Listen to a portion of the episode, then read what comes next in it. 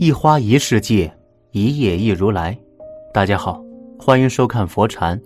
今天和大家分享的是，随着退休年龄越来越年轻，现在很多老人呢都会早早的思考怎么样养老这个问题。在过去二十多年前的老人，他们就没有这么前卫的思想。毕竟那个时候家家都多子多女，老人们的养老方式大多都是养儿防老。那个时候，子女也都靠得住，因为兄弟姐妹多，负担老人的压力就没那么重。可是现在，我们想要靠子女养老就不大可行了，因为多数家庭都只有一个孩子。还有，现在的生活压力和工作压力的影响下，年轻人大多很难能够做到事业家庭双全，尤其是当下小孩子的教育费用大。房贷、车贷、各种资金负债的问题，导致很多子女无法很好的给老人养老，所以很多老人就改变了养儿防老的思想。为了不麻烦子女，又能够让自己过上老有所依的养老生活，大部分老人都会选择花钱买服务。在当下最受大众喜欢的花钱养老方式，无非就是养老院养老了，和请保姆。在家养老这两种方式，因为养老院是公认的养老机构，拥有专业的养老设施和服务，而私家保姆又是一种更专业、更贴心的、拥有一对一的服务的新型养老。很多人都说，老了大不了去养老院，有人照顾，吃喝玩乐睡，这就够了。其实以前我也这么想。但是这两天听了这位八十岁的老人的自述，我才知道养老院和我们想象当中不一样。一，八十岁王大爷说：“我叫王德军，今年八十岁，年轻的时候是一位老师，现在退休金也有四千多。这点退休金呢，说多不多，说少不少，肯定还有更高退休金的老人。但是对于我来说，这笔钱已经足够我日常开销了。”我甚至每个月还可以攒一点钱，万一我生病住院，我也不慌张。所以一直以来，我都很满意自己目前的生活。相信每一个步入到晚年的老人都曾经想过，以后退休了就和老伴儿共度余生，啊，也可以靠着老伴儿互相养老。我和老伴儿感情非常好，半辈子很少吵架，很多亲戚邻居都羡慕我们俩的感情。甚至还会跟我们讨教夫妻的相处之道，所以，我才想和老伴儿相互养老，共度余生。退休后的几年里，确实和老伴儿享了几年的幸福时光。老伴儿呢很贤惠，每天早上起来他已经把饭做好了。而我老伴的性格呢还特别好，说话温温柔柔的，让我每天都感觉如沐春风。和老伴儿相互养老，我觉得是非常好的养老方式。我们可以一起出去散步遛弯还能够一起做家务、聊天真的特别的幸福。只可惜生老病死不是人能所控的。老伴身体一向不好，几年前因病去世了。他的离去也打破了我对未来的所有规划，我不得不重新安排自己的晚年生活。身边有些朋友说：“这有什么好考虑的？肯定投靠子女，让子女给我养老送终啊。”说句实话，我也想投靠子女，但这样根本行不通，因为我的一儿一女都靠不住啊。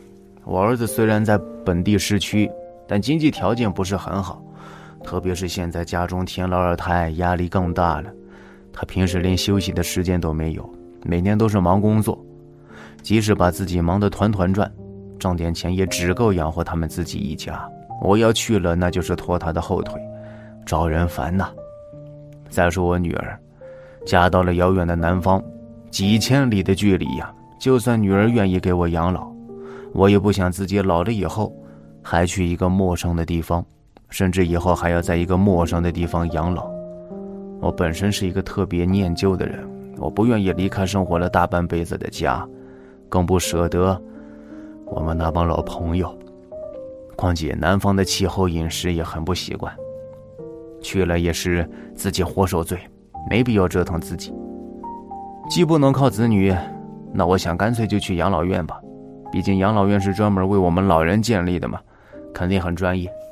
可是当我真的进入养老院以后，我就发现我之前的想象太美好了。养老院里面也有鄙视链，有些老人也会欺负一些新来的，还有的老人会欺负没有子女来看望的。刚好，我这两点全给占了，所以很多老人呢都欺负我，平时总是说一些讽刺我的话，就连护工也察觉到我的子女不常来看望，开始刁难我了。宿舍的老人就说让我给护工包个红包，肯定就会对我好一些。我每个月退休金就那么一点，勉强生活，哪里有多的钱去包红包啊？我又不是什么大富大贵的人家。再说了，就算我有这个钱，也绝对不会助长他们这种不良风气。本来我来养老院就是交钱的，凭什么他们这样区别对待？我在养老院没待多长时间，就被折磨得不成人样了。仅仅住了一年，我变得面黄肌瘦。比刚来养老院的时候还瘦十几斤，我察觉到自己的精神状态越来越差，知道这地方不适合我，所以我就搬出去了。后来我又看别的老人呢找保姆，说找保姆处理有点贵，别的都特别的称心。其实找到合适的保姆比子女还要孝顺，我当时特别的心动。离开养老院以后，赶紧找了个家政公司了解详情。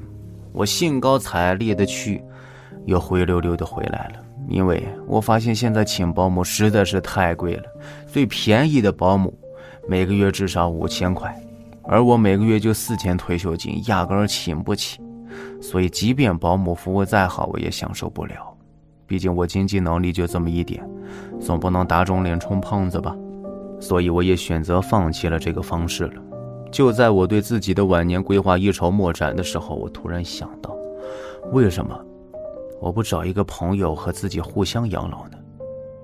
找一个和自己差不多的，也是独居的老人，我们搭伙过日子，生活费一人一半，相互帮忙，这样不也挺好吗？有了这个想法，我就开始询问身边有没有愿意互助养老的。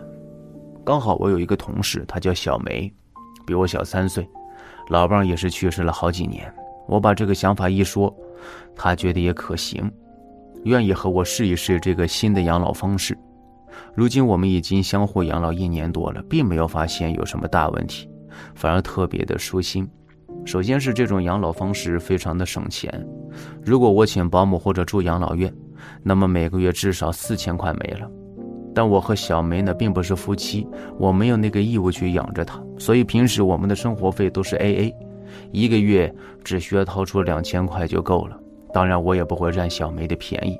平时做家务的时候也会互相帮忙，绝对不会瘫在家里等着她伺候。那她肯定会跟我过不下去呀，早早的就散伙了。好在我这个人比较勤快，平时她做饭我洗碗，她炒菜的时候我在旁边摘菜。小梅对我也是一句抱怨都没有，非常满意我的表现。自从和小梅在一起后，我的晚年呢，也算是有了一个着落了。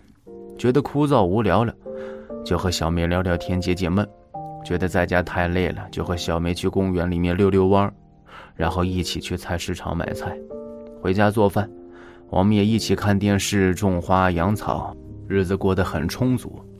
其实上面这些都是小事儿，最让我感到好的一点就是健康有了着落了。以前一个人住的时候，在家昏倒了，连扶我一把的人都没有，但现在我和小梅互助养老。他每天都来我家看望，和我聊天。即使我在家生病了，他也会第一时间发现，并且把我送到医院。我们在一起一年的时间里，就有类似的事情发生过。有一次我在家发烧了，还好小梅有我家的钥匙，赶紧把我送到了医院，在病床边端茶递水的伺候我，让我非常感动。发誓以后小梅病了，我也要鞍前马后伺候她。毕竟相助养老。就是这样，大家都要自觉对待。一眨眼，我们俩已经互助一年多了。这期间很多欢声笑语。本来我以前是个不爱出门的老头，现在因为小梅的热情，她教会了我跳广场舞，还拉着我去散步，认识了很多朋友，每天呢都很开心。自从我的老伴去世以后，我已经很久没有这么开心过了。当然也会遇到一点插曲。那就是每次出去的时候，别人都会以为我和小梅在一起了，但其实我们就是朋友，搭伙过日子，一些实质上的从来没有越界过。不管我和小梅再怎么解释，可是没有一个人相信。不过我也不在乎别人的眼光，活到这个岁数了，最重要的还是自己身体健康。别人的言语无伤大雅，我也不会去计较。经过这几年的折腾，尝试了很多的养老方式，我觉得，人老了不靠子女，不请保姆，不住养老院，其实还有很多的别的养老方案的。我们要大胆尝试。不要因为别人的眼光而畏手畏脚，毕竟人生短暂，主要以自己开心为主。只要能让自己过得幸福开心，尝试一些新的养老方式，也不是不可以。我个人认为，找个朋友相助养老就很不错。心动的老人可以尝试一下。好了，今天的分享就是这些，非常感谢您的收看。喜欢佛禅频道，别忘记点点订阅和转发哦。在这里，你永远不会孤单。